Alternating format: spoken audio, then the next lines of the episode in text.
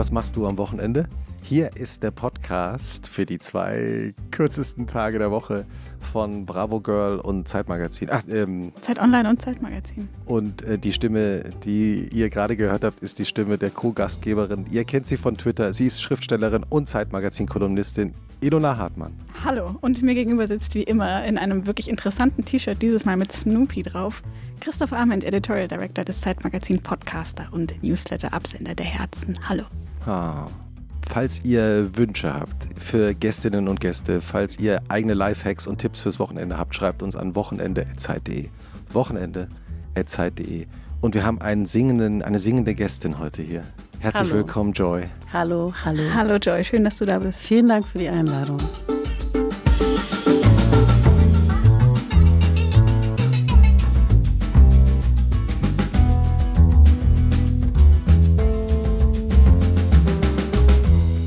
Wie zu Beginn jeder Ausgabe von Und was machst du am Wochenende, hören wir, was sich Ilona Hartmann vorgestellt hat bei der Frage, wie verbringt Joy Dinalani eigentlich ihr Wochenende?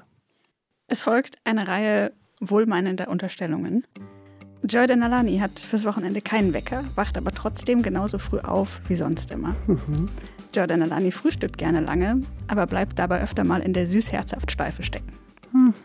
Jordan Alani besitzt keine Couch, sondern eine sogenannte Liegelandschaft.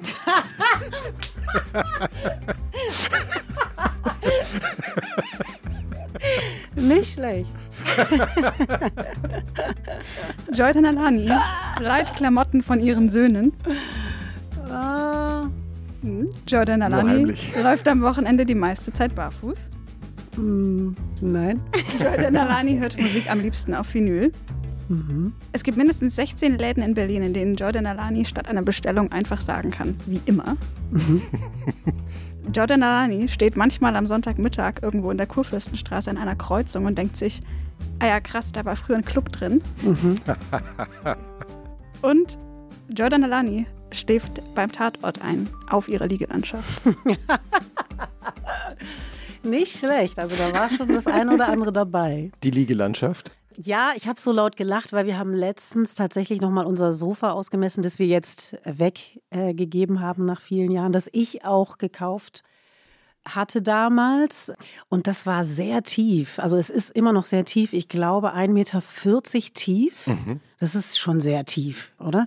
Das geht schon in Richtung Landschaft. Ja, genau, eben. Und drei Meter lang. Also ich würde sagen, wir haben da wirklich viel Zeit drauf verbracht, also als vierköpfige Familie und da hat jeder auch so ganz gut Platz gehabt. Jetzt aber trennen wir uns davon und es ist Zeit für Neues. Du hast, du hast gerade so schön betont, dass ich gekauft habe. Ja. Ist es ein, gewisse, ist es ein gewisses Thema? Nein, eigentlich nicht. Ich, ich wollte damit, das könnte man jetzt so verstehen, ich wollte damit betonen, dass Max, glaube ich, nie auf die Idee gekommen wäre, genau. eine solche Sofa-landschaftsartige Geschichte zu kaufen. Aber wie ist, wie, ist dann, wie ist das dann gestaltet? Ist das so eins mit so verschiedenen, mm. wo, mit vielen Lehnen Nein. oder nur eine? Und dann muss nee, man sind zwei so Lehnen. Es ist schon ganz klassisch eigentlich ein, ein Sofa oder eine Couch, aber nur eben sozusagen in der Länge und in der Tiefe etwas maximiert, würde ich sagen. Max wäre dein Partner äh, und mhm. Vater deiner Kinder auch. Mhm. Und jetzt sucht ihr also gemeinsam ein neues Sofa. Habt ihr euch schon entschieden oder seid ihr noch in der Diskussion? Wir sind noch in der Diskussion und ich finde es total schwer auch. Mhm. Also es gibt halt unglaublich viele Anbieter, es gibt wahnsinnig viele Konzepte. Ich bin eigentlich nicht so der Freund von so sofalandschaftlichen Konzepten. Ich mag es gerne bequem und es ist auch tatsächlich so, dass ich sehr viel im Liegen mache. Ich arbeite auch viel im Liegen. Ich ah ja? zitiere auch meine Kinder gerne zu mir ins Bett, um mit ihnen Dinge zu besprechen. Irgendwie, das, äh, ich kann mich da so ganz gut konzentrieren. Äh, insofern ist das Liegen irgendwie schon, spielt eine Rolle. Ich möchte aber eben nicht mehr diese Größe sozusagen eines Möbels im Raum. Das, das sehe ich nicht unbedingt. Es muss aber bequem sein und da gibt es unwahrscheinlich viele Varianten. Dann geht es um Stoffe, es geht um Farben, es geht um breite Lehnen, schmale Lehnen, Fuß oder nicht Fuß, sichtbarer Fuß, unsichtbarer Fuß. Also es gibt einfach da unglaublich viel äh, zu entscheiden. Und Wie entscheidet ihr in der Familie Denalani Herre? Also kommt jetzt ganz drauf an. Also zum Beispiel beim Sofa. Beim Sofa ist es eben noch nicht so klar. Da sind wir beide so ein bisschen überfordert tatsächlich. Da sind wir etwas überfordert und es gibt einfach viele andere Dinge, äh, über die wir uns gerade Gedanken machen, weil wir so ein bisschen renovieren. Und uns ist letztens dann aufgefallen, nachdem wir unser Sofa schon weggegeben haben, dass die Lieferungszeiten für neue Sofas ja um die drei Monate derzeit Das heißt, es ist schon weg. Es ist schon weg. Es steht bei meiner Schwester. Okay, bei der Schwester, die auch hier im Raum Die, ist. die hier sitzt, ja. Äh, äh, hallo Schwester. Hallo. Das ist so ein bisschen eine Bredouille jetzt, in die wir geraten und äh, wir verdrängen es, glaube ich. Also es gibt so viele Dinge, wie gesagt, zu besprechen jetzt um diese Renovierung herum, dass das so das leidigste Thema ist und ganz hinten ansteht. Also, ihr wohnt in einer Wohnung schon seit langem in Berlin-Charlottenburg. Ja. Und jetzt Renovierung der eigenen Wohnung nach vielen Jahren. Das ist ja eine spannende Frage. Was sind die Themen? Alles. Alles muss raus.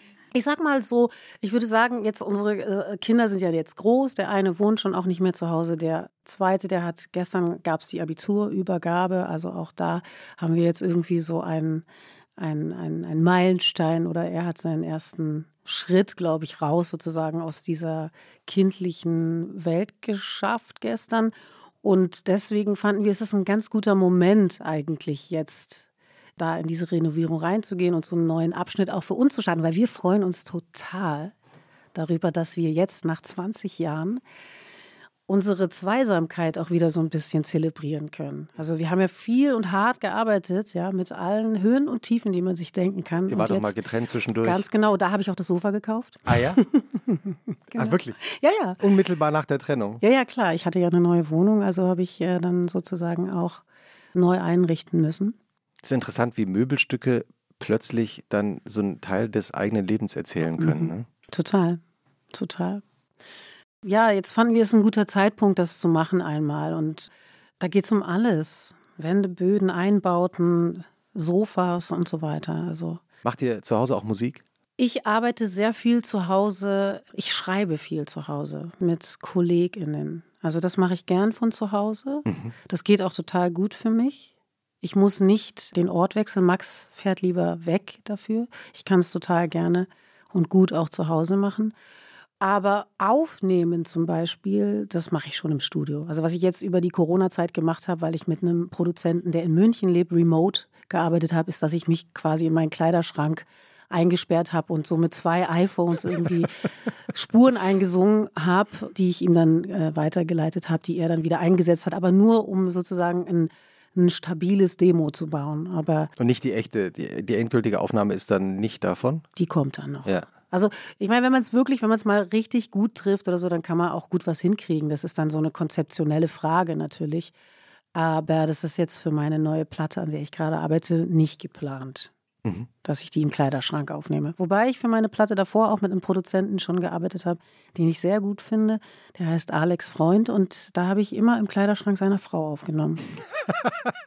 das war schon gut, waren gute Aufnahmen. Warum sind Aufnahmen im Kleiderschrank gut? Also abgesehen von der Akustik der, natürlich. Ja, genau, wegen der Dämmung, genau, Ja. wegen der Akustik. Aber ist man nicht auch ein bisschen so befreit durch die Weirdness des Ortes und man hat dann einfach, ist es dann einfach eh schon so ein bisschen wild?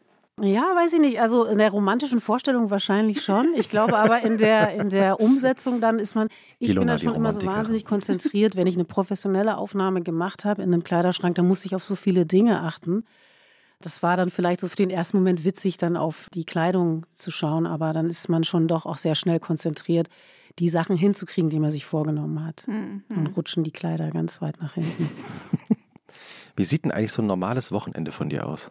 Hm, Also sagen wir mal Freitagabend. Wie gehst du so ins Wochenende? Freitagabend gehe ich ins Bett.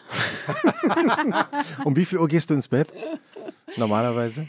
Ja, gut, das hat viel damit zu tun, wann ich aufstehe. Du hattest das vorhin eigentlich schon ganz gut getroffen, finde ich. Also ich denke, ich gehe so gegen, also wenn ich jetzt nicht was vorhabe und ausgehe oder ne, Ja. einen Termin habe oder so, dann würde ich sagen, gehe ich so zwischen 10 und 11 ins Bett. Ich kann auch mal früher ins Bett gehen, weil ich liege so gern. Und da dann einfach noch so ein bisschen meine Sachen machen. Woher kommt es mit dem Liegen? Weiß ich, weiß das nicht. Joy Danalani, die liegende Legende. Nicht schlecht, ja.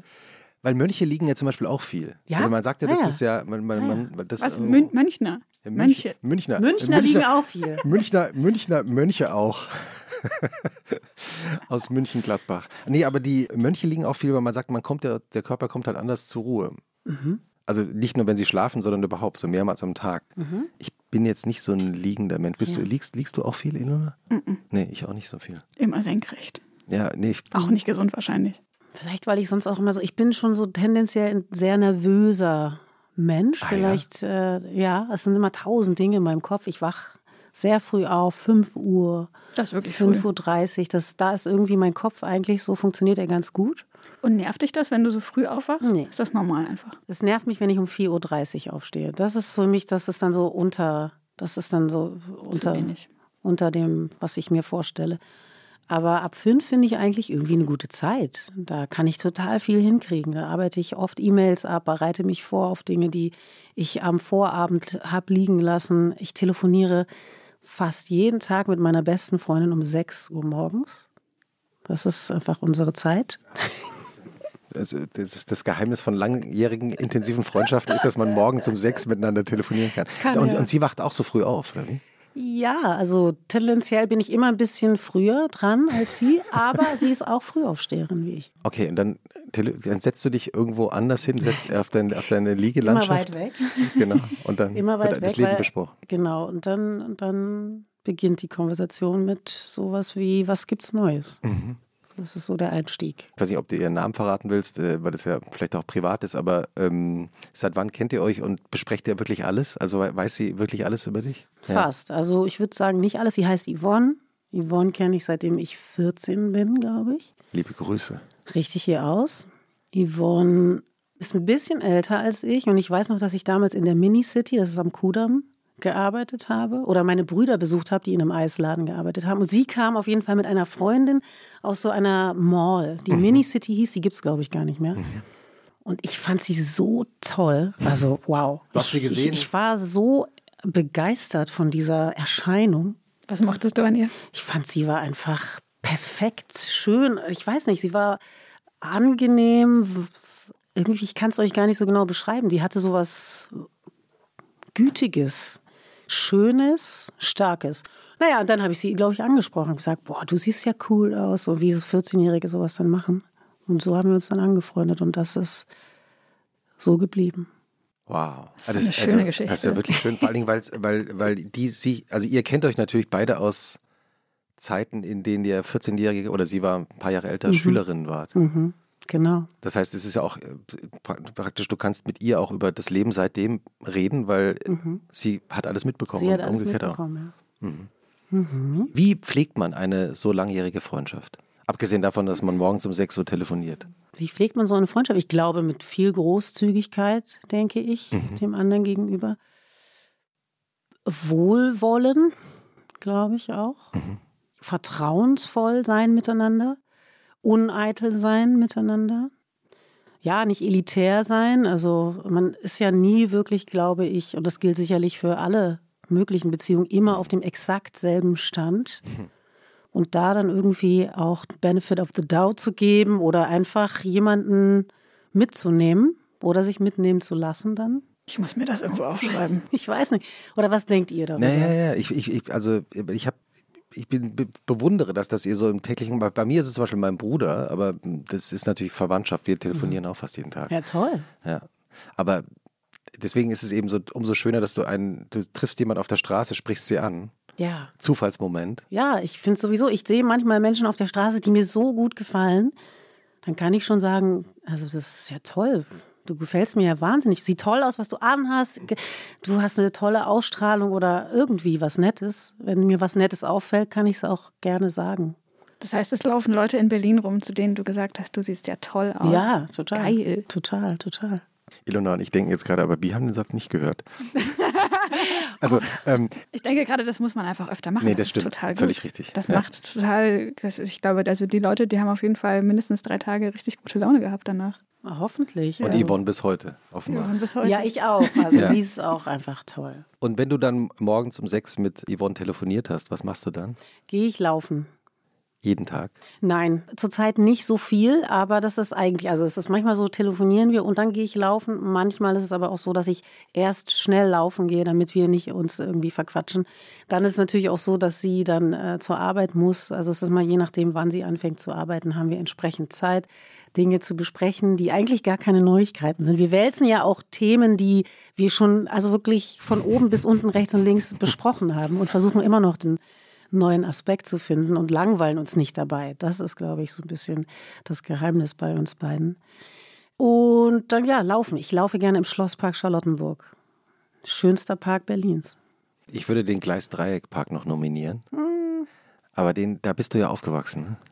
Den gab es da ja aber noch genau. nicht. Ne? Die Brache, das war damals eine Brache, oder? Mhm. Ja, da war nichts. Da war wirklich, ja, Brache tatsächlich. Ja. Aber das war keine Eigenart dieses Ortes, sondern das war ein ganz Berlin-typisches Bild.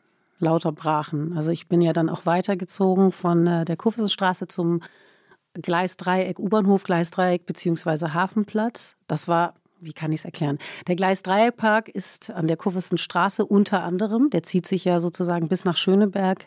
Kreuzberg, durch, tief rein. Kreuzberg, ja. Schöneberg, genau. Und ich bin sozusagen am Schöneberger Teil des heutigen Gleisdreieckparks groß geworden. Und dann sind wir nach Kreuzberg gezogen und da waren wir dann sozusagen am U-Bahnhof Gleisdreieck angedockt, der ja dann schon Kreuzberg 61 war. Da gab es auch unheimlich viele Brachen. Das ist Anhalter Bahnhof. Neben dem Anhalter Bahnhof war nichts. Das war, das war der Tempodrom heute. Genau, das war ja, da, da, hörte Berlin ja auch auf. Du bist ja in West-Berlin aufgewachsen, als die mhm. Mauer noch stand. Ja. Oder? Da war ja praktisch dann. Genau, da war, da war schon noch, also das war sozusagen am Anhalter Bahnhof war schon West-Berlin. Ja. ja. Äh, dann ab Kochstraße dann wieder nicht. Und auf jenseits sozusagen des Anhalter Bahnhofs war dann am heutigen Potsdamer Platz natürlich die Mauer verlaufen. Und die verlief wirklich tatsächlich hinter unserem Haus. Und so haben wir eben viel Zeit verbracht als Kinder an der Mauer tatsächlich und haben Ball gespielt an der Mauer oder sind auf diese Aussichtsplattform gelaufen, geklettert und haben uns da hingesetzt und gequatscht, in Anführungsstrichen. Ja.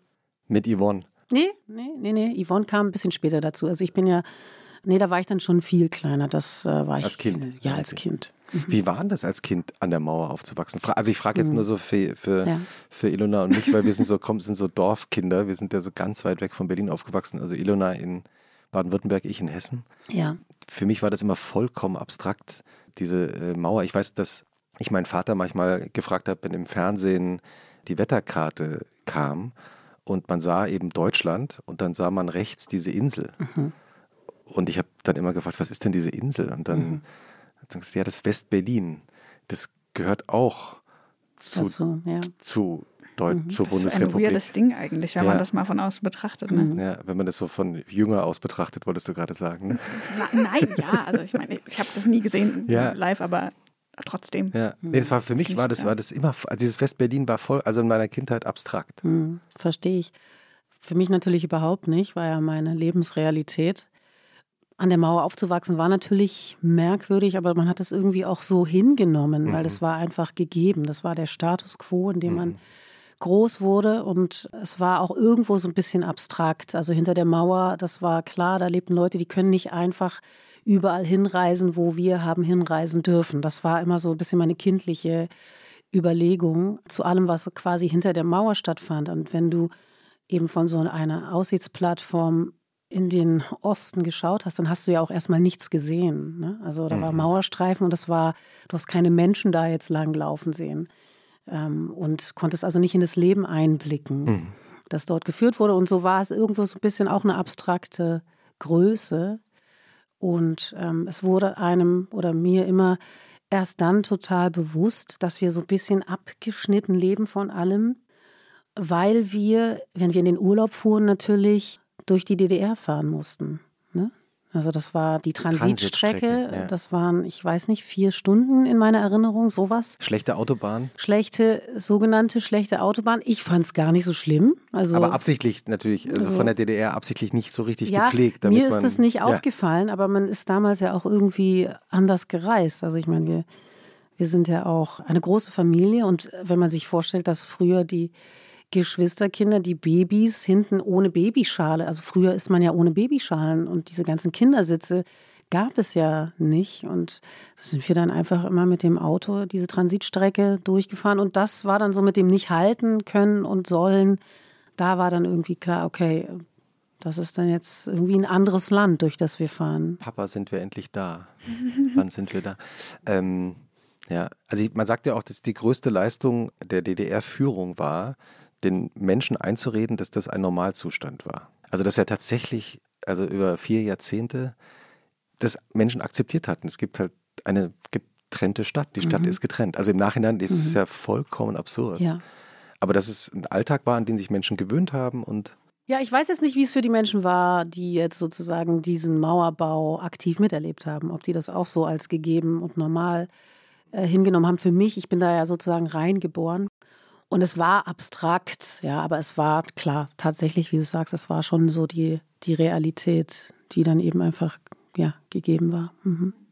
Du hast ja Berlin in mehreren Epochen, Jahrzehnten, Phasen. Jetzt sind wir schon bei Epochen. Entschuldigung, merkst du, wie alt wir ich sind? Neige, ich, neige also, also, ich neige zur Übertreibung, Entschuldigung. Ja, ja, nee, ähm, okay, Jahrzehnte, ich sag mal Jahrzehnte, das ja, macht es ein bisschen greifbarer. Das macht es nicht viel besser. Phasen. Erlebt. Gibt es da Zeiten, die dir besonders gut gefallen haben? Oder mm, also ich als Person, ich bin noch nicht gar nicht so lange in Berlin und mich interessiert total, wieso die Stadt sich verändert hat. Auch das Lebensgefühl war ja bestimmt nicht immer dasselbe, also auch weil du dich verändert hast, mhm. aber du hast einfach viel miterlebt und mit mitgesehen. Also ich kann sagen, ich, also meine Jugend und auch meine, mein frühes Erwachsendasein war, glaube ich, Sicherlich auch durch die Lebenshaltungskosten, die diese Stadt mit sich brachte, nämlich sehr niedrige, also relativ sorgloses Leben, mhm. ein relativ freies Leben. Das kann ich schon sagen. Ich hatte schon immer das Gefühl, Berlin ist eine Stadt und da hatte ich recht schnell ein Bewusstsein für. Da musste ich, glaube ich, auch gar nicht unbedingt wegfahren, um das zu merken hier konnte man irgendwie sein, wer man sein wollte. Es spielte irgendwie keine Rolle. Und es ist einem schon aufgefallen, wer dann sozusagen sich außerhalb der sogenannten Norm bewegt hatte. Und es war aber auch irgendwie völlig okay und normal oder, oder einfach akzeptiert. Das, das kann ich schon sagen über diese Stadt, dass sie irgendwie zu Hause sein konnte für, für viele verschiedene Leute. Was denkst du, wo das herkommt? Also ich empfinde es auch so, aber mhm. ich wüsste gar nicht genau, was ist es. Es ist einfach nur der Ruf, der dann auch immer mehr so Leute anzieht, mittlerweile bestimmt. Aber irgendwo muss das ja mal angefangen haben. Du meinst so die Mentalität? Dass das so eine freie Stadt wurde. Das kann ich dir jetzt so nicht beantworten, wie das in der Mentalität verankert ist. Ich meine. Wahrscheinlich gibt es auch nicht die, die eine Antwort darauf. Das ist aber eigentlich eine ganz interessante Das ist eine interessante Frage auf jeden ich find, Fall. Ich finde, so bei Berlin, der, der, der berühmte Himmel über Berlin ist ja tatsächlich frei. Hm. Also ich finde, wenn man hochguckt in Berlin, dadurch, dass die Stadt ja auch nicht so hoch gebaut ist. Sehr flach. Ja, hat man schon das Gefühl, der Himmel ist breit und weit und offen. Im Gegensatz zu anderen Städten finde ich das schon, also so auf einer ganz einfachen Ebene so. Hm. Und dann ist die Stadt halt nicht fertig. Wird hm. einfach nicht fertig. Hm. Das ist eigentlich sehr angenehm. Vielleicht ist also, es einfach so ein positiver Nebeneffekt von bürokratischem Versagen. Ja, ich habe ich hab vergessen, wer das gesagt hat. Irgendwie so jemand wie Tucholsky. Stimmt wahrscheinlich nicht der irgendwie Berlin definiert hat in zwei Worten, nämlich Berlin wird. Ah ja. Und das finde ich irgendwie ganz gut, mhm. weil das wird gut. einfach nicht fertig. Also ich wollte nochmal zu deinem Wochenende zurückkommen von heute. Mhm. Also du gehst dann irgendwann laufen. Seit wann läufst du? Frage ich als Läufer natürlich auch. Ewig. Ewig und immer mal schlechter und mal besser, aber ich mache sowieso schon seit Ewigkeiten irgendwie immer was Sportliches. Mhm. Irgendwie, das hat sich relativ schnell ergeben, dass ich das gerne mache und mich danach immer so ganz gut fühle. Und das mit dem Laufen fing vielleicht vor. Es gab mal vor 20 Jahren vielleicht so eine Phase, genau, da war ich in Stuttgart. Wir wohnten da an einem Wald und da bin ich immer joggen gegangen schon. Und dann gab es so Pausen und also ich habe dann irgendwann vor zehn Jahren noch mal so ein bisschen das intensiviert und habe dann auch an so Halb, Halbmarathon teilgenommen. Das war auch ganz in Ordnung, wobei ich dann auch festgestellt habe, so ich bin jetzt keine Marathonläuferin. Also es ist jetzt für mich nicht so, dass ich mich über so einen Wettbewerb definiere oder dass mir das irgendwie, ich finde es auch stressig zum Beispiel, also diese Volksläufe. Ich finde es auch stressig an den Seiten, die Leute, die einem so gut zutrommeln und so. Dass viele Leute mögen das total als, als Ansporn. Viele LäuferInnen, mit denen ich darüber schon gesprochen habe. Mich stört das. Ja, mir mir, mir geht es auch so, dass das, ich laufe auch seit ein paar Jahren und da geht es eben gerade gar nicht darum. Mhm. Also nicht um Wettbewerb und mhm. nicht um dann jetzt welche Zahl erreiche, welche, mhm. welche, welche Minute erreiche ich jetzt, sondern es ist eigentlich eher so eine Art Yoga-Übung. Also es ist eher so ein bisschen Meditation mhm. auch. Danach geht es einem besser, oder? Mhm. Das ist eigentlich der, ja, das Schönste. Total.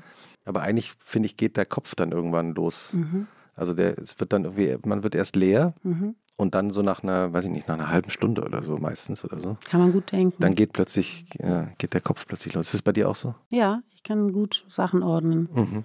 Am Morgen. Ich laufe auch nur morgens. Also ich kann nicht nachmittags oder abends laufen. Das ist nicht meine Zeit. Meine Zeit ist immer morgens. Und hast du eine äh, Einkaufsroutine?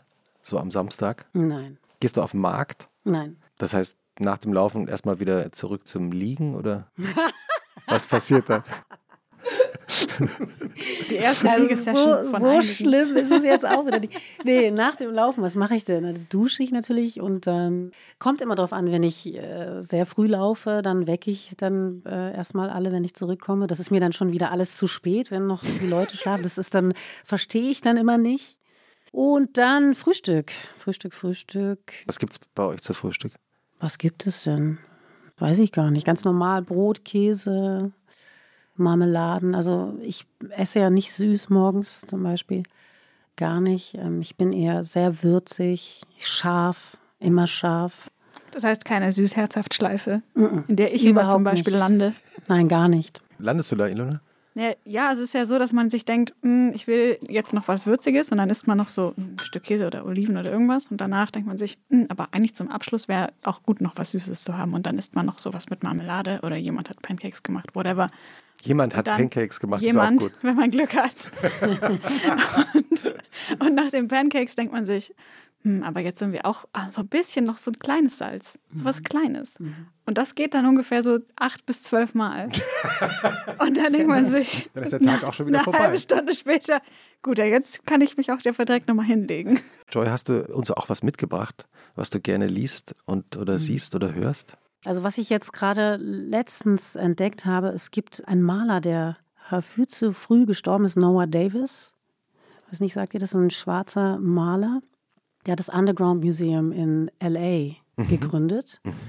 Mit seinem Bruder, der kein anderer als Flying Lotus ist. Ah, der berühmte Musikproduzent. Unglaublich. Ich wusste das aber auch nicht, sondern ich bin sozusagen erstmal über ihn, diesen Noah Davis, sozusagen an die, an die Kunst gekommen. Das, das ist eine ganz schöne Monographie, die ist gerade rausgekommen. Die mhm.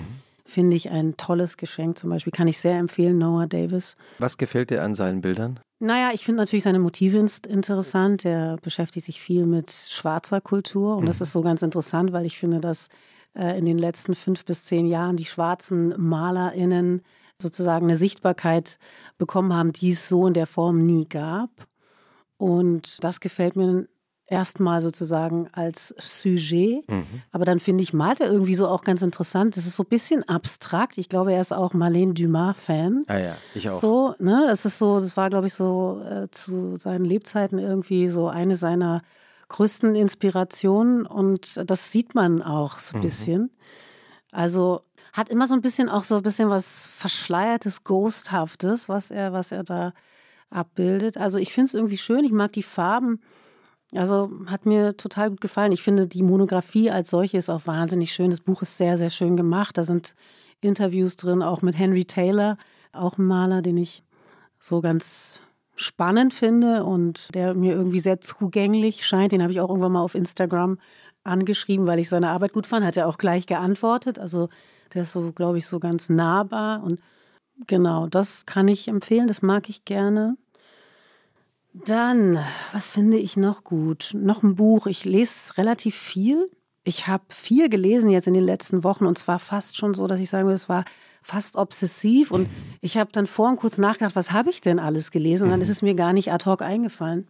Aber ich mochte tatsächlich von Christian Kracht äh, Euro-Trash oder Euro-Trash. Ja. Das fand ich irgendwie ein gutes Buch. Habe ich auch relativ schnell durchgehabt, hat mir sehr gefallen. Was hat dir gefallen? Ich fand irgendwie es herzzerreißend, witzig und bitter, wie er diese Reise mit seiner Mutter beschreibt und dieser Scheißebeutel, der da irgendwie auch so eine Rolle spielt als Bild irgendwie für diese ganze Familiengeschichte. Also wage ich jetzt mal so irgendwie zu rein zu interpretieren, fand ich irgendwie gut und ich mag eigentlich auch die Sprache von ja. Christian Kracht. Ich fand, das war schon immer sehr besonders jetzt an, an ihm, dass es sehr auffällt, dass er so eine sehr gewählte, teilweise fast oldschoolige mhm. Sprache pflegt und das gefällt mir. Es gefiel mir immer.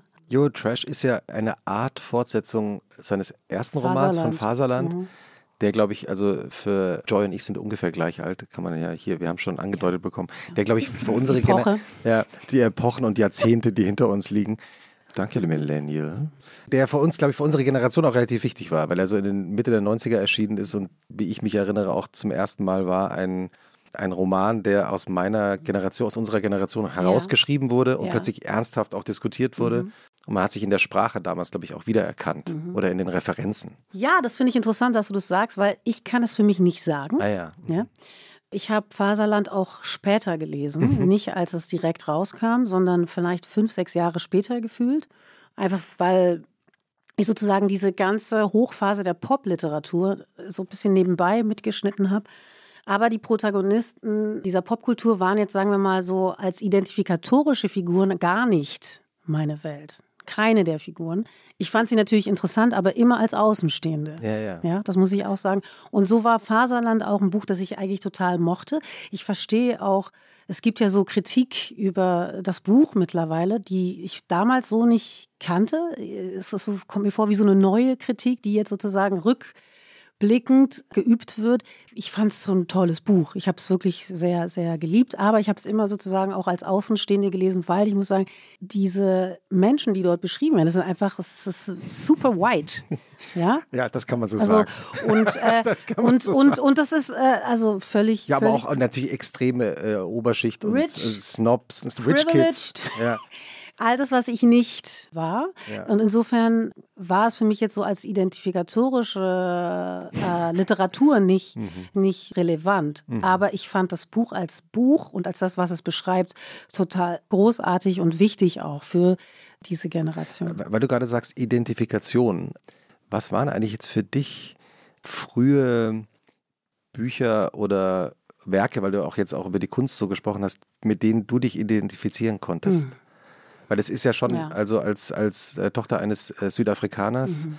in Deutschland aufzuwachsen in den 70ern und 80er Jahren, stelle ich mir, also weil ich, ich bin in der Zeit auch aufgewachsen, stelle ich mir tough vor. Mhm. Tougher als heute, aber vielleicht ja. ist es auch nur eine Interpretation mhm. von heute. Ja, natürlich. Also war, gab es viele Begegnungen, die mir widerfahren sind, weil ich einfach eine gewisse, ein gewisses äußeres Erscheinungsbild mitgebracht habe, das auf jeden Fall. Zu deiner Frage, was so Literatur betrifft, würde ich sagen, so die ersten Einstiege waren wahrscheinlich so Toni Morrison, würde mhm. ich sagen, mhm. denke ich mal, so 90s. Ich habe auch relativ spät erst angefangen, wirklich gerne zu lesen. Das war so ein bisschen, ich war so ein klassisches Kind, das sozusagen durch die Schule so ein bisschen so eine Aversion entwickelt hat erst weil die Stoffe, die man lesen musste, eben diese klassischen Schulstoffe eben also irgendwo an mir vorbeigesendet haben oder sagen wir es mal so, äh, die Fragestellungen dazu oder was mhm. wir da haben erarbeiten müssen, das war irgendwo so weit weg von meiner Realität, dass ich Lesen immer als eine Anstrengung empfunden habe. Und da musste ich mich, glaube ich, erstmal befreien, um dann wieder einen Zugang zu finden. Und deswegen fing ich eher spät an zu lesen. Also ich würde sagen, so Mitte 20, ja, Anfang Mitte 20 habe ich erst das, die Leidenschaft entdeckt. Und da würde ich sagen, so Toni Morrison würde mir so direkt mal einfallen. Welches, welches Buch würdest du empfehlen? Von Toni Morrison? Ja. Puh, weiß ich nicht, wie ist denn das, ein Menschenkind? Nee, hieß es so? Müssen wir nachschauen. Weiß ich. Auch nicht auswendig. Aber, also ich genau. hätte jetzt mal so spontan ja. Menschen, aber ich weiß es jetzt, ich, ich müsste mhm. jetzt wirklich lügen. August Wilson fand ich irgendwie so einen interessanten Typen, der ist so ein Dramaturg, ein Dramatiker gewesen, der so Theaterstücke geschrieben hat. Unter anderem, glaube ich, äh, Ma Rainey's Black Bottom, was ja auch verfilmt wurde. Das fand ich irgendwie gut. Äh, ach so, jetzt müsste ich mal überlegen, es gibt schon viel. Jetzt mittlerweile gibt es natürlich wahnsinnig viel Literatur von schwarzen SchriftstellerInnen, die irgendwie auch breit zu finden sind, also wo man sozusagen nicht bestellen muss im Buchladen, mhm. weil man über X oder Y gehört davon hat. gehört hat, mhm. sondern die liegen dann da schon bereit. Und das ist irgendwie natürlich ganz interessant, spannend. Christian Kracht, Eurotrash, was mhm. hast du noch gelesen gerade? Ja, was habe ich noch gelesen? Ah, ich habe von Jamil Shahin Alle Hunde müssen sterben gelesen. Die hat ja auch, glaube ich, Taxi geschrieben, oder? Mhm, genau. Ja, ja habe ich auch gelesen, dann gleich danach. Also das meine ich auch, dass es dann manchmal so eine, wie so eine Obsession ist. Dann kann ich kein, dann kann ich nicht aufhören zu lesen. Was magst du an ihrer Sprache? Ich habe ja eben angefangen mit Alle Hunde sterben und das war jetzt erstmal ein krasser Reality-Check. Also da geht es ja irgendwie um Repressalien und eigentlich so die Gewalt, die jegliche oder alle, alle Gewaltformen, die sozusagen von Staatsapparat ausgeübt wird und äh, was das sozusagen macht mit den Menschen und mit dem Vertrauen von Menschen und natürlich auch den Gewalterfahrungen. Und das wird eigentlich relativ ungeschminkt beschrieben. Das fand ich einfach, einfach irgendwie, ja, wie soll ich sagen, unangenehm erschreckend mhm. und trotzdem ist es ja total nah dran. Also es gibt nicht eine Seite, die ich gelesen hatte, bei der ich dachte, das kann ja jetzt nicht sein, sondern ich habe gedacht, ja, das ist so. Mhm. Und das ist irgendwie eine Realität, die irgendwie gar nicht weit weg von einem passiert und die doch so wenig mit einem zu tun hat. Also schon sehr aufschreihaft. Mhm. Ich höre ja immer ganz gerne den, also klar, ich höre natürlich immer gerne den Podcast Alles gesagt. Das habe ich dir auch schon mal geschrieben auf Instagram. Du, siehst du, aka, ich mache gern Komplimente. Jetzt bin ich ganz schüchtern. Christoph errötet leicht. Ja, ich erröte. Ja, musst du nicht. Ich habe jetzt auch schon länger keinen mehr gehört. Okay. Gleich mal als, Re also als okay. kleine. Das gleicht jetzt wieder aus. Genau. Du siehst, du, hast, bist, du siehst so toll aus, hast du zu Yvonne gesagt, aber, aber auch, vielleicht auch nur heute.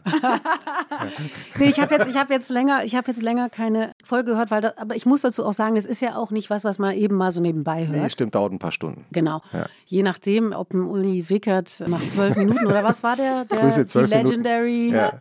Zwölf nach zwölf Minuten hat er versehentlich das Schlusswort gesagt. Ja, das, aber das habt ihr ja dann nochmal nachgeholt. Ja, aber du hörst, also abgesehen von unseren eigenen, du hörst, ähm, danke nochmal, aber welche Podcasts, du hörst, du hörst du gerne einen regelmäßigen Podcast? Weißt du was, also ich höre natürlich total gern Piratensender Powerplay. Ich liebe das, das ist so ein Wochenrückblick, der ist so ein gesellschaftspolitischer, würde ich sagen, Wochenrückblick von einmal dem Autor Friedemann Karik und der Journalistin, Autorin Samira El-Wasil. Die finde ich ein total geniales Paar, irgendwie, wie sie so harmonieren miteinander und es ist irgendwie informativ und ich finde, die diskutieren einfach sozusagen die Themen der Woche irgendwie relativ witzig, kritisch und so, dass man, ja, dass man irgendwie versucht, sich dann im Nachhinein auch nochmal darüber Gedanken zu machen oder vielleicht auch was nachzulesen, wenn man es nicht eh schon wusste. Was ich auch noch gut finde, das habe ich gerade irgendwie und zwar kann ich dir auch sagen oder euch sagen, wie. Und zwar über Jamil Shahin, weil ich die so interessant fand. Ich will ja dann immer mehr wissen. Und dann habe ich die eingegeben, ob es so äh, Gespräche gibt, Interviews, Podcasts. Und da bin ich über sie auf Die Sucht zu sehen, glaube ich, heißt es, von Rebecca Casati. Ja, Podcast äh, von Griesebach. Griesebach, produziert vom Auktionshaus Griesebach. Genau, ganz genau. Und das fand ich irgendwie auch so mhm. ganz, ganz nett, mhm. ehrlich gesagt. Also, schon zwei Podcast-Tipps. Super. Drei. Drei. Krass. Und das hörst du, das hörst du dann im Liegen oder machst du nebenher was anderes? Nee, ich mache schon sehr viel. Also, ja. also und zwar nicht im Liegen. Also egal wo, das höre ich überall. Das höre ich beim Kochen, das höre ich beim Wäscheaufhängen, das höre ich beim. Also immer wenn ich jetzt gerade nicht arbeite, höre ich dann Podcasts. Mhm. Ganz, ganz viel schon. Das, mhm. das hast, du, hast du ein Lieblingsgericht, das du äh, gerne kochst? Mhm. Oder wie kochst du eigentlich? Ach, das ist immer so phasenweise. Es gibt Phasen, da koche ich so richtig, glaube ich, ausgiebig und gut und sehr bewusst. Und dann gibt es Phasen, da, da koche ich irgendwas so hin, was gerade da ist oder was irgendwie wenig Mühe macht. Das, das ist so nicht eine der großen Leidenschaften, kann man sagen. Es gibt ja so Leute, denen man begegnet, die sind absolute Hobbyköchinnen. Bin ich nicht. Das heißt, ähm, wenn es jetzt heißen würde, jetzt Max sagen würde, du, ich, heute Abend kommt spontan noch X und Y vorbei. Ilona und Christoph. Genau. Gibt es erstmal Ärger? Wie Nein, kannst du die einladen, ohne das Nein, mit mir abzustimmen? natürlich, das war jetzt ein Witz. Ja, ja. Nö, dann machen wir, also dann, also ich bin, also man kann eins sagen über uns, wir sind schon sehr gastfreundlich, glaube ich. Ja. Und ich kann auch sagen, jetzt über äh, Corona mal hinweg gesehen und gehört, also wir machen schon auch wirklich sehr nette Essen, glaube ich. Sehr nette Einladungen. Und ich glaube, was das besonders Nette an unseren Einladungen ist, ist, dass das eine sehr gemischte Crowd immer ist. Also die kommen wirklich von überall her und die müssen dann miteinander klarkommen. Es gibt bei uns auch nichts, es gibt keine Sitzordnungen oder sowas. Es ist alles wirklich ein bisschen Free Fall Da muss man sich dann selbst bemühen. Aber das entsteht immer ganz nette. Das finde ich ganz toll. Also die perfekte Abendeinladung. Also äh, sozusagen, wie viele, also was würdest du jetzt aus deiner Erfahrung sagen? Wie viele, wie viele Gästinnen und Gäste sind gut? Je mehr, desto besser, finde ich. Wirklich? Ja. Also was heißt denn das dann? Also jetzt mal unabhängig von Pandemie, jetzt mal vorher oder? Ich weiß nicht, also so 20? Oder? mehr auch gerne mehr. Ah, ja. ja, also 20 ist auch gut. Man muss sich vorstellen. 20 ist schon klein jetzt oder? Nee, das würde ich nicht so sagen. Also äh, es ist immer so, wir haben dann nicht so, es gibt manchmal so Einladungen, da gibt es dann Essen zu einer Zeit, wo dann alle sitzen, aber das ist nicht die Regel. Die Regel ist eher so, dass man sozusagen Essen bereitstellt. Man kocht dann was, man Ja, das steht dann da. Oft ist man auch so, kann- äh, ja. wohl immer weniger. Es gab so Zeiten, da haben wir dann Leute auch gebeten, Sachen mitzubringen, aber wir machen es schon dann selbst in der Regel. Mhm. Und dann kann man sich einfach was nehmen und äh, man kann sich auch überall hinsetzen. Es gibt eigentlich auch so gut wie kein Tabu in der Wohnung. Also man kann dann einfach überall sich unterhalten und treffen. Und war das bei euch zu Hause früher auch so? Ja, Daher kennst du das auch. ja, bei Max auch. Also Ja. daher kennen wir das. Und kennt ihr diese Regel, dass eine gute Party erst anfängt, wenn es ein bisschen zu wenige Sitzgelegenheiten gibt? Dass sich das nicht das so ist bei verhockt? uns eigentlich immer so. Es sei denn wirklich, wir haben also abgezählt, äh, aber da das bei uns in der Regel eher so ist, es ist kein Konzept, sondern wir laden dann, wenn wir anfangen einzuladen, dann fällt uns der und der und der noch ein und dann fragen die, können wir die und die noch mitbringen und dann ist das. Klingt zauberhaft. Okay. Ich habe schon, ich habe Ilona so ein bisschen heimlich beobachtet, weil ich das Gefühl habe, dass sie ein bisschen über Musik auch noch gerne reden würde. Ja, das ist doch äh, die Gelegenheit, wenn wir Jordan Alani da haben, dass wir auch über Musik reden. Äh, ich bin ja öfter mal auf TikTok und es gibt einen Kanal von einem Mann, der heißt DJ Habibeats, glaube ich. Das, ist- das ist ein Wortspiel. Der zeigt immer, was die Samples sind von bekannten Tracks. Und das finde ich super spannend. Und auf seinem äh, TikTok-Channel macht er das so richtig mit, der mischt das dann so und er hat die beiden Platten da und dann mischt er das so rein oder zeigt, welches, wie das gesampelt wurde. Manchmal Ja. ist das ja auch ein bisschen komplizierter und verschnibbelt und Und falls jetzt jemand Habibeats versucht noch nachzugoogeln, also wir schreiben alles in die Shownotes. Alle Tipps unserer Gästin und von Ilona mir kommen in die Shownotes. genau. Und der hat netterweise irgendwann angefangen, eine Playlist zu machen, in der das Original und auch Samples, manchmal sind das ja auch fünf verschiedene Songs, die den gleichen Track gesampelt haben. Und ich dachte, es wäre einfach äh, interessant, wenn wir mit dir, Joy, das mal, mal durchhören. Okay, mach mal. Bestimmt kennst du das Original und bestimmt kennst du auch das Sample, aber ich bin gespannt. Oder Bin ich nicht? auch gespannt. Oder ich auch weiß, nicht. Ich, ich weiß es auch nicht. Manchmal ist es auch so ein bisschen, oh, wir fangen mal an mit was Einfacherem. Das sind immer die schlimmsten. Ach so. Ja, dieses. Music sounds better with you. Ist es so? Ja, Ja, aber was ist das jetzt? das ist Chaka Khan. Ach, Das wusste ich nicht. Ja. das wusste ich auch nicht. Aber das fand ich krass, weil Chaka Oh, Khan wow. kennt man ja. Ja, Sie ist ja natürlich. Icon. Ja. Aber das, Uh, ich ahne schon, dass ich hier jetzt ziemlich ablosen werde. Oh Gott. nee, es ist kein, es ist kein Wettbewerb. Wie heißt es? Stardust, Und nochmal kurz zum Vergleich, Ja, was, so, was das- wir kennen, Ja, Ja, ist auch kaum verändert. Ne? Es ist schon frech, aber auch gut. ist doch gut. Sau Chaka gut. Khan hat sich gefreut. Oder Rufus. Ja, je, nach- je nachdem, wer das Ja, Lied je geschrieben nachdem. hat. Genau. hat, ja. Dann gibt es zum Beispiel noch was, das fand ich total krass. Ich meine, es haben sich ja Daft Punk neulich getrennt und dann gab es auch ganz viel so nochmal Musik theoretisch erklärt, wie die gesampelt haben. Und das hier,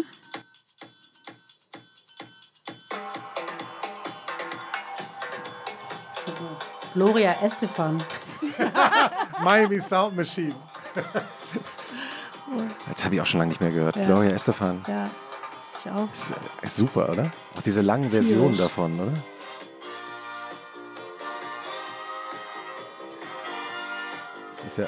Man auch- ahnt es ja. dann schon so ein bisschen. Und das ist, ist das Wow. gesampelt. Da, da, da. Interessant. Und das Hätte hat ich nicht komplett erkannt. mein Mind geblowt. Super. DJ Happy Beats. DJ Happy Beats. Wollen Hast wir noch? noch einen? Hast du noch einen? Einen habe ich noch. Wir können zum Beispiel mal den hier machen. Der ist auch ein bisschen obvious, aber ich wusste nicht, dass es ein Du Sample sagst war. immer obvious Ja, und dann stehen wir Nee, hier. Genau, nee, nee, nee. dann wieder so da. 100 wieder Prozent. So. Ach ja. Erkennt- sag nicht Daft Punk. 100 Prozent jetzt. bitte. 99 Prozent erkennt ihr, worum es geht. ah, okay. Ja. Tell me what. Das hat zum Beispiel auch Sade äh, verwendet. ja, stimmt. Das ist, glaube ich, recht äh, beliebt. together. Why can't we live together? Drake. Genau. Aber das hier, William, William Devon. Nee, wie heißt das, der? der heißt äh, Timmy Thomas. Timmy Thomas. Thomas. Why Timmy can't we Thomas. live together? You used to call me As on. heard on Hotline Bling. You Genau. used to call me on my Und Sade musst du jetzt aber auch noch dann dazu. Ähm, Ah, ja. Was ich jetzt Ach noch genau, anmache. Sade hat es Tell me what gecovert. Mm, why can't we live together? Geil. Sade. Was ich noch anmachen würde, wäre Slow Paul so und Peter Muffin, die das auf Deutsch gecovert haben. Ah ja, Das dann heißt, warum können wir nicht zusammen leben? ist das witzig. Hab ich, kenne ich gar nicht. Aber das ist eigentlich auch ganz, das hat ein ganz nasser Vibe irgendwie. Und es ist damals gecovert worden. Nee, das ist von letztem Jahr oder so. Also, Also Peter Muffin ist äh, auch unter anderem teilweise die Nerven mit verbandelt, so ein bisschen kleiner deutscher Indie-Exkurs. Die Nerven obvious, sind doch super. obvious, wie wir sagen würden, oder Mhm. Joy? Obvious. Ja, okay, ich habe das schon gecheckt hier. Aus der Nummer komme ich jetzt auch nicht mehr raus. Ah, DJ Habibit, sehr gut. Ich habe auch noch was mitgebracht. Ja, Weil ich mir gedacht habe, wir reden ja über Musik heute vielleicht auch. Äh, Es gibt einen ganz tollen Interviewband, der jetzt dieses Jahr erschienen ist, mit Interviews mit David Bowie, ähm, der ja auch mal eine Zeit lang da äh, gewohnt hat, Geiles äh, wo Joy aufgewachsen ist, Ja. in Schöneberg, in der Hauptstraße 155. Ja, genau, da ist er mit pinken Haaren, also aus den 70ern im Look. Das ist ganz toll. Es ist äh, bei im Kamper Verlag erschienen, heißt Stardust Interviews. Und mein Kollege Jürgen von Rutenberg hat auch ein Interview da drin, das hat er mir gar nicht verraten, habe ich erst beim Lesen gemerkt. Und Das sagt, von wann ist? das ist von 1997, also das äh, geht in den 80er Jahren los. Was ich nicht wusste, sein, erster, sein erstes Idol war Little Richard. Das wusste ich. Ja, äh, obvious. Wie, Ja. wir, wie wir Experten natürlich sagen würden. Ich wusste es nicht. Nein, aber ich, muss, ich muss gestehen, äh, das wusste ich, ich sage mal, also das war passives Wissen. Das wusste ich, weil ich nämlich was irgendwann mal gemacht habe über Little Richards und so kam sozusagen diese Verbindung zu David Bowie. Ah, Ja. Ich bin, äh, und, und er erzählt eben in einem der Gespräche mit Hanif Qureshi übrigens, mit dem Schriftsteller, dass es dazu kam zu Little Richard, weil sein Vater immer Schallplatten mit nach Hause gebracht hat, die man ihm geschickt hatte. Ich lese mal kurz vor, also David Bowie. Mein Vater hat nämlich als PR-Mann für Dr. Barnados Kinderheime gearbeitet. Einmal passierte Folgendes. Eine Familie, ich glaube GIs, hatte eine Menge Platten geschickt. Das waren alles 45er mit der großen Öffnung in der Mitte. Er brachte einen Stapel davon mit, damit ich sie mehr anhören konnte. Das war eine von Little Richard. She's Got It. Aber ich hatte nur einen 78er Plattenspieler mit Federwerk. Es hat Monate gedauert, bis ich die richtige Geschwindigkeit hatte. Als ich den Song hörte, wollte ich in der Band von Little Richard Saxophon spielen. Das war mein Traum mit acht oder neun Jahren. Und äh, dann er ihn in einem Konzert 1963. Ich lese nochmal drei, vier Sätze vor aus dem Interviewband. Ich habe Little Richard im Brixton Odeon gesehen. Das muss so 1963 gewesen sein, weil die Stones als Vorband auftraten. Als Vorband. Ich erzähle Ihnen mal, wer da noch auftrat an dem Abend. Es war fantastisch. Hören Sie sich das an. Als erstes spielten die Stones, dann kam Bo Diddley und dann, wenn ich mich richtig erinnere, Duane Eddy. Den Abschluss machte Sam Cooke. Das war die erste Hälfte. In der zweiten Hälfte, wer spielte da nochmal? Also Little Richard. Und Little Richard war einfach nur unfassbar. So etwas hatten wir noch nie gesehen. Dieser Anzug. Man trug damals noch Mohair-Anzüge. Das waren einfach tolle Anzüge mit weiten Hosen und allem. Er spielte mit einer britischen Band, Sounds Incorporated. Unsere einzige Horn-Rock-Band. Die einzige Band, die etwas von Saxophonen verstand. Ich glaube, mit Red Price am Tenorsaxophon, ein Typ mit dunkler Brille. Ich fand die ganzen Saxophonspieler toll. Das wollte ich auch machen. Er ist dann tatsächlich ein Saxophonspieler geworden, David Bowie. Also, das wusste ich auch nicht. Das wusste ich auch. nicht. Saxophone kommen öfter mal in unserem Podcast vor, tatsächlich. ohne dass wir äh, es geplant hatten. Butterbrot und Saxophone. Ja. Magst du Saxophone? Weil ich, ich Ja, so ein also ich gespaltenes meine, Verhältnis ja, genau. Es ist so ein bisschen, man hat so, so ein ambivalentes Gefühl irgendwie, weil es auch äh, irgendwie so ein bisschen steht für so einen bestimmten Danke, Joy. Sound, Ja. so ein bisschen so ein cheesy Sound. Ja. Aber also eigentlich ist das Saxophon ein Wahnsinnsinstrument. Also das muss man doch schon, schon sagen. Ja, ja. Das ist, wir, wir klären die, die Kulturgeschichte des Saxophons noch in diesem Podcast. Ich Ja, offensichtlich. Ja. Absolut. Ich habe vorbehaltlose Begeisterung für das Saxophon.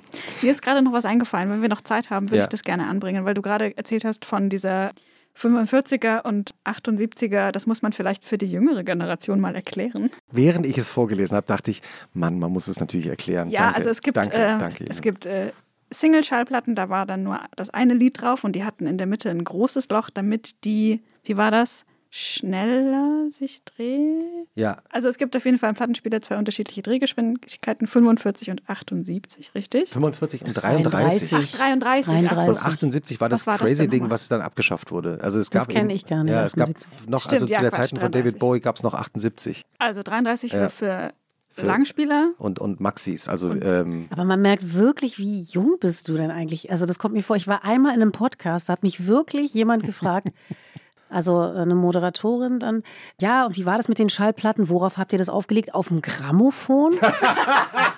Das war wirklich, also da war ich wirklich. Epochen, in eurer Epoche. Aber das ist ihr doch schön. das mit dass- dass wir Grammophon hier so mit abgespielt? verschiedenen Aber das mit Schallplatten, das weiß, das weiß ich ja noch so halbwegs. Ich hatte auch einen Plattenspieler als Ja, Kind. ja. Nee, nee, das, ich, äh, das war jetzt auch kein äh, Diss, auch kein versteckter Diss, sondern es ist eher so, äh, also ja, erstaunlich klar. Das ist einfach dann doch dieser Generationsunterschied und dann an so Stellen merkt man das dann eben. Das ist wie wenn man Jugendlichen so heute Disketten ja. erklären möchte. Ja. Das ist Ja, ja, das einfach verstehe ich. auch eine Technik, die es nicht mehr Genau. so richtig braucht. Aber es Genau. gibt, also es gab auch eine, eine Phase, in der ich Schallplatten gehört habe, weil wir das zu Hause hatten. Und es gab ein Ding, das hat auch damals, als es rauskam, mich komplett umgehauen. Und zwar hat mal jemand Jolene von Dolly Parton statt auf 45er Single-Länge auf 33er Länge gespielt. Jolene, Jolene. Ja. Ich würde das jetzt mal zur Referenz anmachen und dann möchte ich gucken, ob ihr noch so körnig seid. Weil das ist nämlich eigentlich ein richtig geiler Song. Ähm, Der ist dann so dabei oder so, so, der ist so so oder so. also ich finde den sogar bitte. in langsamer fast besser. Oh. Hat, hat, mehr, hat mehr Soul. Oh. Wer ist das? Welcher, welches Genie?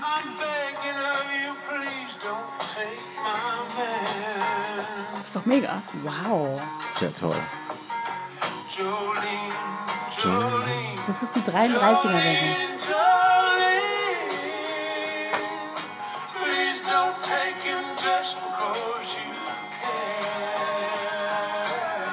Wahnsinnssong. Sehr toll. Hast du den mal selber gesungen? Nee. Könnt, könntest du auch covern? Oh, das würde auch Würdest gut du- funktionieren. Könnte ich, weiß ich nicht, ob ich den covern könnte. Ich bin ja erstmal ein riesen Dolly Parton-Fan. Ja, ich auch. Ähm, Habe ich mir jetzt noch nicht so überlegt. Müsste ich, weiß ich nicht, finde, wie kommt denn ihr darauf? Do- Dolly, Dolly, Weil Dolly. ich Sängerin bin oder was? Nein, nein, ich habe jetzt nur ich habe das jetzt nur gerade. Ey, mach doch mal. Ja. Nee, aber ich finde es eine super, super, super Nummer. Ich, ich, Mein, meine, mein, äh, ich wusste ja gar nicht, dass du wir wissen ja gegenseitig nicht, was wir mitbringen. Das äh, wusste ich auch und nicht, dass ich das mitbringe jetzt. Ähm, und mein, mein, mein unnützes Wissen zu Dolly Parton und äh, Jolene ist nur, dass sie Jolene am selben Tag geschrieben hat wie I Will Always Love You. wow. Also, dass man von Whitney Houston natürlich besser kennt.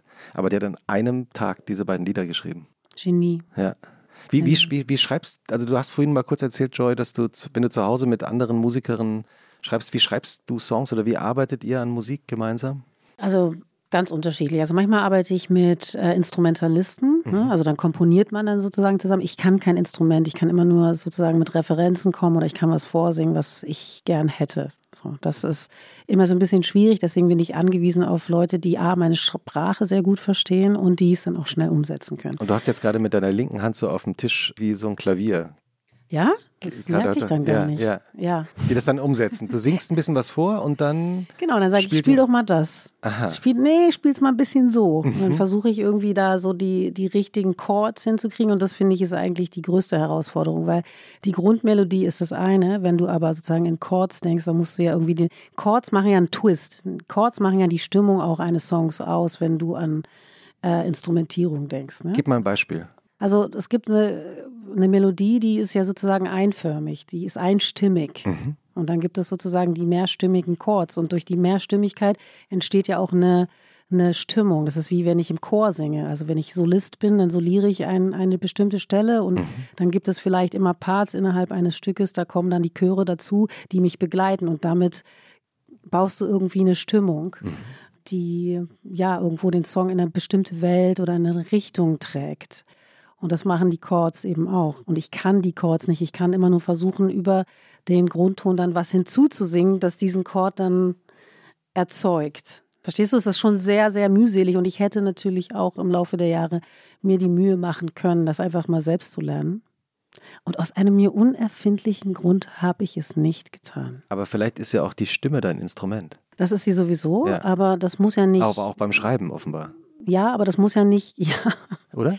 Klar, also beim, aber beim ja, es muss, aber es ist natürlich leichter, wenn man so ein bisschen mehr eine Sprache hat sozusagen, mhm. die einem in der Kommunikation hilft. Und deswegen bin ich auch immer angewiesen, äh, mit Leuten zu arbeiten, die entweder total Lust haben, sich da auf dieses Spiel einzulassen, äh, oder die wahnsinnig schnell sind und die vielleicht auch ein ähnliches geschmackliches Empfinden haben. Mhm. Und das ist so die, die eine Seite des Schreibens und die andere ist ja das Texten. Und beim Texten ist es auch so, dass ich immer mit Leuten zusammen texte. Und das ist, finde ich, sehr interessant, weil man natürlich angewiesen ist auf ein Umfeld, dem man vertraut. Und das sind so Entscheidungen, die trifft man relativ schnell. Und ich finde, man kann auch immer ganz gut hören, mit wem man wohin gegangen ist. Mhm. Das heißt also, mit wem man welches Vertrauen hat aufbauen können oder auch Lust hatte, sozusagen aus dem tiefsten Inneren und aus den Abgründen sozusagen zu erzählen. Und das finde ich schon wichtig, dass man mit so jemandem zusammenkommt. Und ich glaube, ich kann sehr analytisch über alles sprechen beim Schreiben.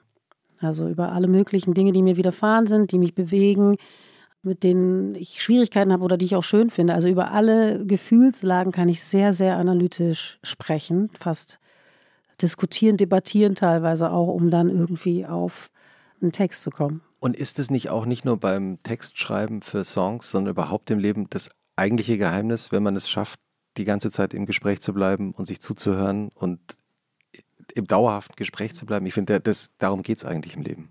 Also Du meinst jetzt so in Bezug auf Freundschaften, Partnerschaften? Ja, zum Beispiel auch. Sicher, also das, ich weiß es nicht. Bei mir, ja. Ich glaube, Leute funktionieren sehr unterschiedlich. Ich glaube, man kann es nicht verallgemeinern. Ich glaube, es gibt auch Freundschaften oder, oder Beziehungen, Partnerschaften, die funktionieren gerade, weil man sich nicht so viel sagt. Mhm. Die funktionieren auch durch Leerstellen, durch Weglassen von wie, Dingen. Wie ist es bei euch? Ja, ich kann nichts weglassen. Ja, eben. Ja, ich kann gar nichts weglassen. Das ist auch ein bisschen nervig, glaube ich, manchmal. Aber es, ich kann auch nicht anders. Aber, aber das ist ja das, das, Gute daran ist doch, dass man dann kein Konto führt. Ich denke, es geht ja immer darum, dass man nicht so ein heimliches Konto führt und denkt immer, das nervt mich, das nervt mich, das spreche ich nicht an. Und irgendwann ist das Konto so im Minus, dass man nicht mehr rauskommt. Hm. Ja, also äh, das, das kann natürlich sicherlich trotzdem passieren. Also selbst wenn man sozusagen immer alle Steine umdreht, kann man natürlich trotzdem auch da eine gewisse Anstrengung dann erzeugen, die zu, zu Entscheidungen führt. Aber für mich ist es auf jeden, auf jeden Fall interessanter, über alles reden zu können, mhm. glaube ich. Also so mehr oder weniger. Also es gibt sicherlich auch ein paar Bereiche, da, da ist es nicht so wichtig. Aber so Dinge, die mich beschäftigen oder so, da muss ich dann schon irgendwie hin. Doch wir haben ja so viel von deinem Wochenende mitbekommen, was du liest, was du, was du hörst, worüber du nachdenkst, wie du arbeitest. Was ist eigentlich für dich anstrengender, der Sonntagabend oder der Montagmorgen? Oh, das ist ja eine interessante Frage. Ich glaube, ich glaube schon der Montagmorgen, wobei ich kein Montagsmuffel bin. Ich wehre mich auch kategorisch gegen diese Montagslaune. Das mag ich irgendwie nicht. Wobei es natürlich durchaus sein kann, dass ich in Wirklichkeit auch ein Problem mit dem Montag habe.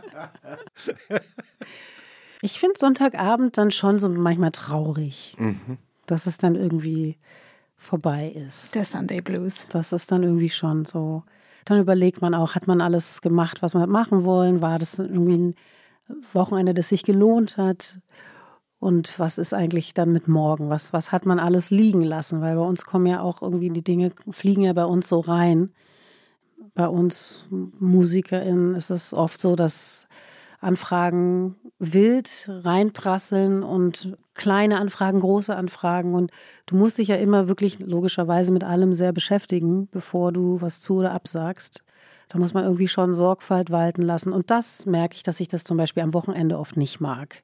So, und, und, aber es gibt natürlich in meinem Leben kein Wochenende im herkömmlichen Sinn, weil wir als Selbstständige eigentlich immer auf den Zehenspitzen stehen müssen. Und ein Tatort, interessanterweise, das hattest du ja auch noch kurz erwähnt, ist so ein bisschen verloren gegangen. Es gab tatsächlich so eine Zeit, da habe ich viel Tatort geschaut, auch mit den Kindern ja. und so.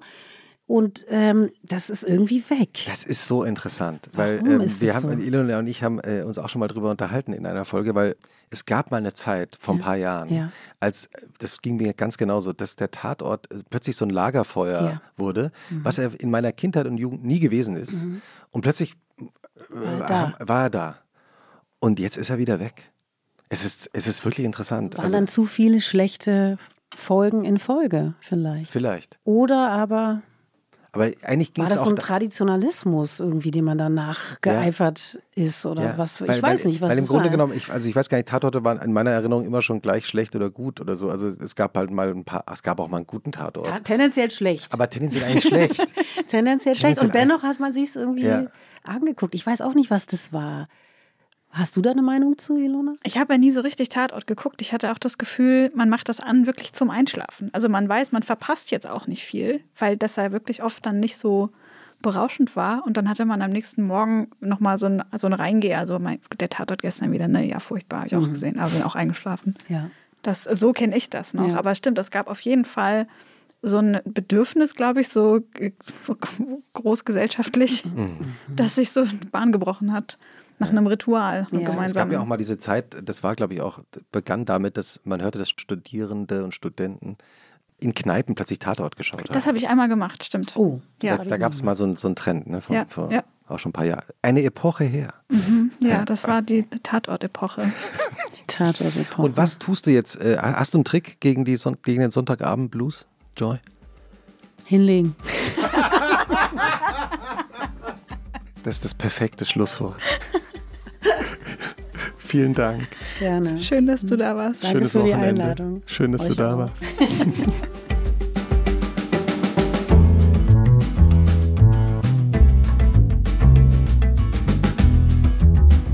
Und was machst du am Wochenende? Ist ein Podcast von Zeit Online, produziert von Pool Artists.